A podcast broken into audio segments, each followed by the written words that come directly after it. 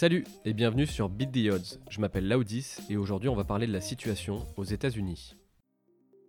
En 1994, le président de la Chambre des représentants américains, Newt Gingrich, découragea les députés nouvellement élus de déménager à Washington avec leurs familles pour éviter qu'ils ne sympathisent avec les démocrates. En laissant les partisans de chaque parti politique dans leur bulle, la politique s'apprêtait à devenir plus tribale que jamais. 30 ans plus tard, ce mécanisme s'est propagé à l'intégralité de la population, pas à cause d'un choix politique, mais à cause d'une technologie qui devait nous en préserver. Internet. Dans mon article sur le déclin des empires, je faisais mention de quelques statistiques alarmantes. Unanimement, les Américains font moins confiance aux médias, 41% en 2021 contre 76% 50 ans plus tôt. Les deux partis américains n'ont jamais été plus divisés idéologiquement. Là où en 1994 ils étaient d'accord sur la plupart des sujets avec quelques divergences qui marquaient leur appartenance politique, ils sont aujourd'hui divisés sur la plupart des sujets. Chaque parti est plus prompt à la violence contre ses opposants, et on parle même de sécession. Des débats majeurs, parfois ineptes, animent les médias. Le rêve américain s'est envolé. Comme Ray Dalio l'exprime dans son dernier ouvrage, ces phénomènes sont normaux, au sens historique du terme. Les empires naissent, grandissent, puis s'affaiblissent jusqu'à disparaître. Les États-Unis en sont à la dernière étape de ce cycle, en témoignent les crises économiques et politiques. Mais à travers les siècles, la chute des empires a eu différentes manières de s'exprimer, ces symptômes étant parfois liés à des facteurs contemporains. La variable la plus caractéristique de notre temps est celle d'Internet, et c'est par celle-ci que s'expriment les mots qui rongent l'Occident. Les sciences sociales ont identifié trois forces principales permettant la cohésion dans un pays le capital social, des institutions fortes et des récits communs. Toutes trois ont été affaiblies par les réseaux sociaux. Leur démocratisation au début des années 2010 a été corrélée à de nombreuses statistiques alarmantes, notamment chez les jeunes, comme le taux de dépression et de suicide, surtout chez les filles. Ce que les plateformes ont permis est une pression sociale constante, une exposition permanente à l'humiliation sociale potentielle et une exacerbation du fear of missing out, ce sentiment de rater des événements importants auxquels participent nos pères. Ils n'ont pas permis d'attaquer avec davantage de violence, mais ils ont permis à une minorité agressive d'attaquer plus rapidement des groupes importants de gens. Par conséquent, ils ont augmenté en nous l'envie et le besoin d'appartenir à un groupe social bien défini, quel qu'en soit le prix. Une étude américaine a catégorisé 8000 participants en 7 groupes. Le groupe le plus à droite, conservateur dévoué, comprenait 6% de la population, tandis que le groupe le plus à gauche, les activistes progressifs, comprenait 8% de la population. Ces derniers étaient de loin les plus actifs sur les réseaux sociaux. Par ailleurs, ces deux groupes partagent trait.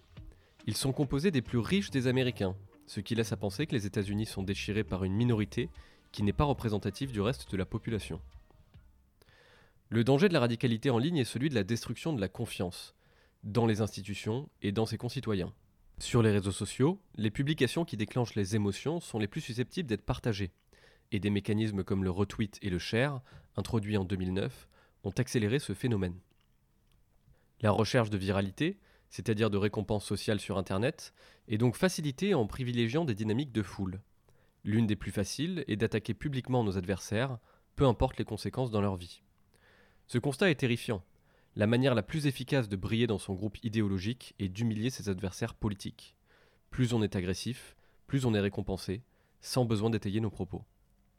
Les réseaux sociaux sont un tribunal sans juge où sont condamnés chaque jour des milliers de gens sur des témoignages de 240 caractères le mécanisme est cassé. Par conséquent, près de la moitié des Américains s'autocensurent, laissant ainsi la parole aux franges radicales de leur groupe, polarisant davantage les opposants à ce groupe, menant à davantage de censure, etc. La guerre, c'est la guerre des hommes. La paix, c'est la guerre des idées, disait Victor Hugo. C'est un cercle vicieux qui ne pourra pas s'arrêter sans changement radical ou crise majeure, comme une guerre civile.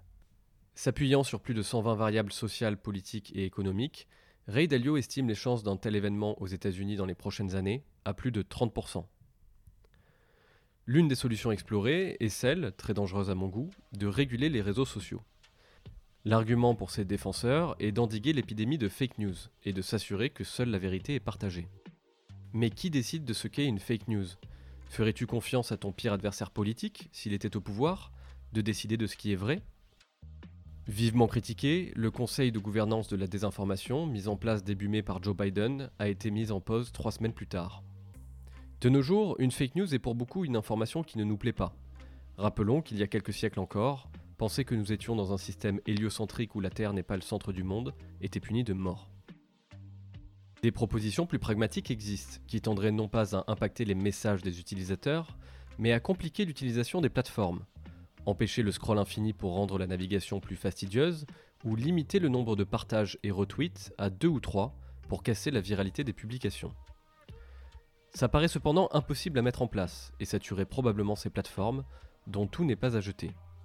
En attendant, il est impératif de préserver les enfants et adolescents des réseaux sociaux, tant que leur maturité émotionnelle et leur plasticité cérébrale ne sont pas pleinement formées.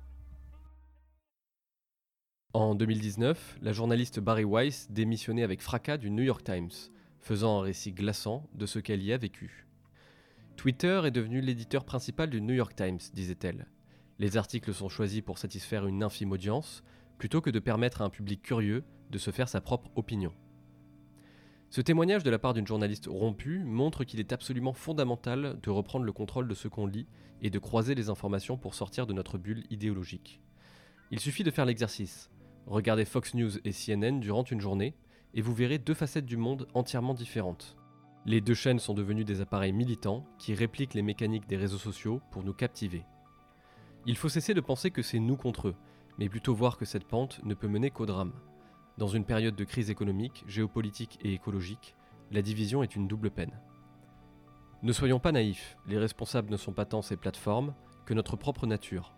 Internet a facilité l'expression innée de nos comportements tribaux que nous avons mis des siècles à dompter. Chasser le naturel, il revient au galop.